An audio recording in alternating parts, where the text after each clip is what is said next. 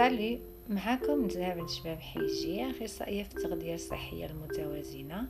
diététicienne et coach nutritionnel certifiée spécialiste في l'alimentation consciente الواعية l'alimentation fonctionnelle الوظيفية وفي développement personnel التنمية الذاتية في الحلقة ديال اليوم غادي نتناول الجزء الثالث ديال الموضوع اللي تناولته في الحلقات السابقة. اللي هو الرغبة المندفعة في الأكل. اليوم غندوي على خمسة الخطوات باش نكونتروليو الرغبة المندفعة في الأكل.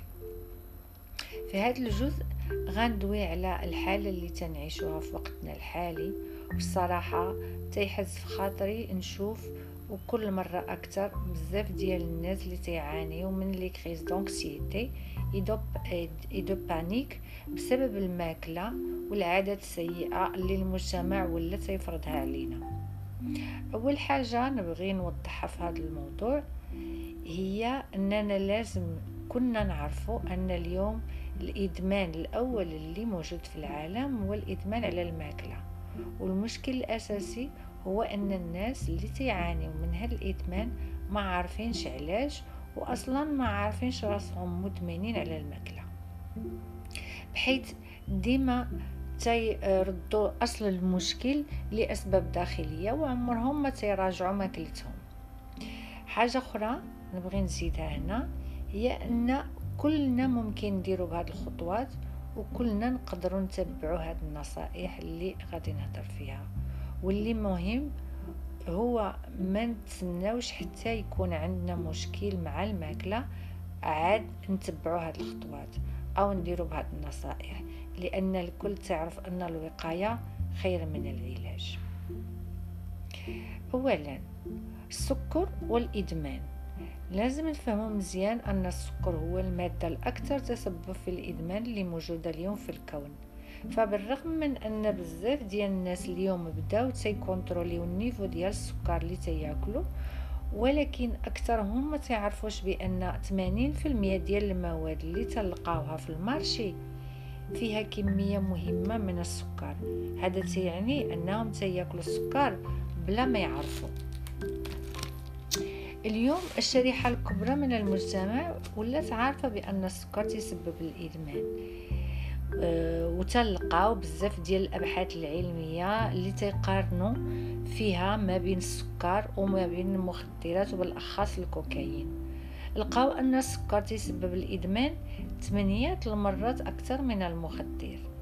من خلال هذه النتائج ممكن نفهموا السبب لهذاك الدافع القوي وللرغبة في الأكل بشكل اندفاعي.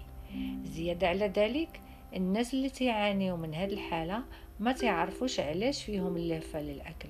وهنا نصيحتي لكم في هذه النقطة الأولى هي تجنب تناول السكر وبما فيه السكرين يعني السكر غو البني وكل المحليات الاصطناعية بحال ال dextrine ال maltodextrine العسل وغيرهم من المحليات.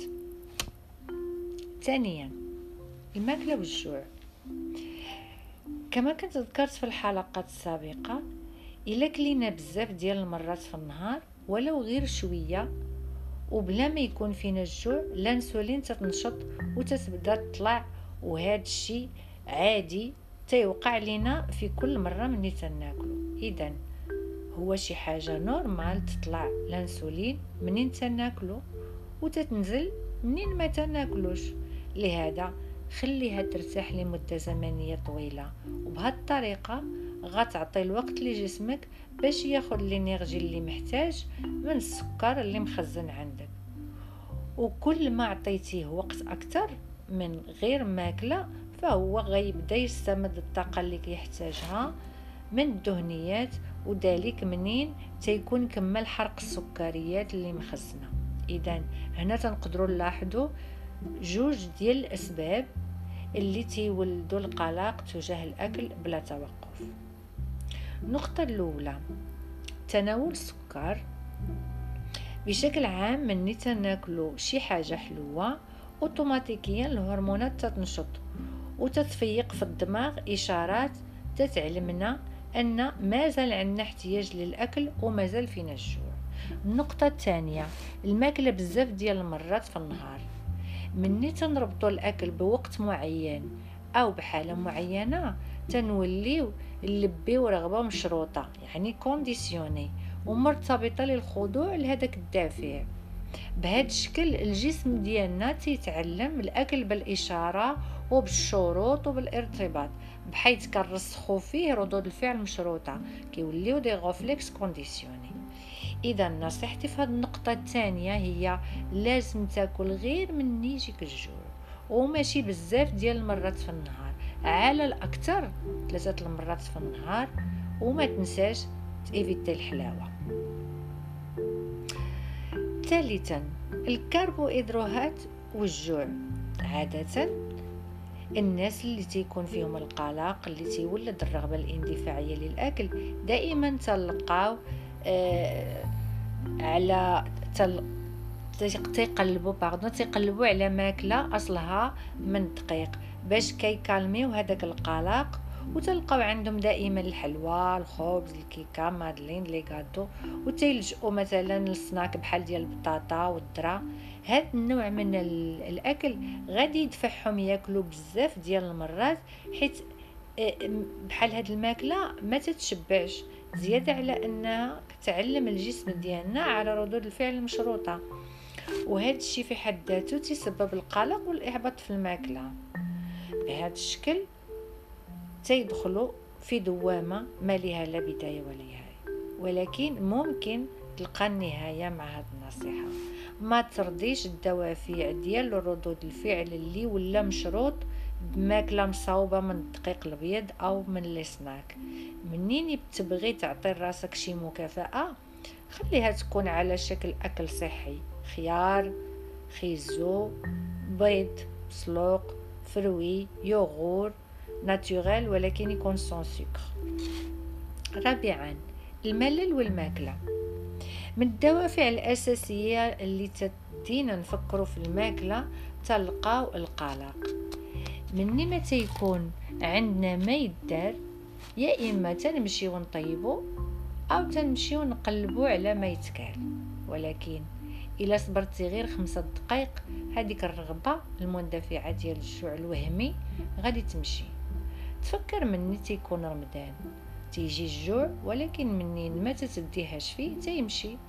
ومن بعد شوية ديال الوقت تتحس راسك شبعان.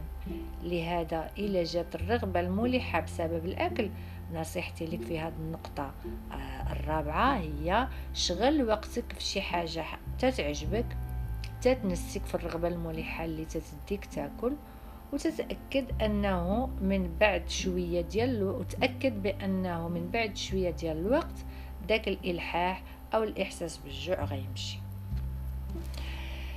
خامسا الوعي بالماكلة. مهم جدا نتعلمو ناكلو بانتظام وبتوازن ونكونوا واعيين بداكشي اللي تناكلو لازم نعرفوا الكميات ديال آه، لي كاربوهيدرات ديال البروتين وديال لي آه، لي غريس اللي خصنا ناكلو لأن هذا النوع من المعرفة مهم لينا ولصحتنا. حيت غيخلينا نعرفوا اشنو نقدروا ناكلو واشنو لا. من يجي الجوع.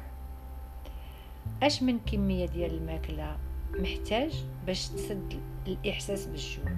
بهذا الشكل تيولي ترد تتولي ترد البال لهذيك الرغبة الملحه وبيدك دير ليها حل بشكل واعي. والنصيحة اللي ممكن نعطي في هذه النقطة الأخيرة هي لازم تكونترولي الكانه ديال الماكلة وتنظم ماكلتك بشكل واعي حيت هادوك الشهيوات الصغار اللي تناكلو باش نسدو شي شوية ديال الجوع وهما اللي غيخليو المشكل يكبر شوية بشوية.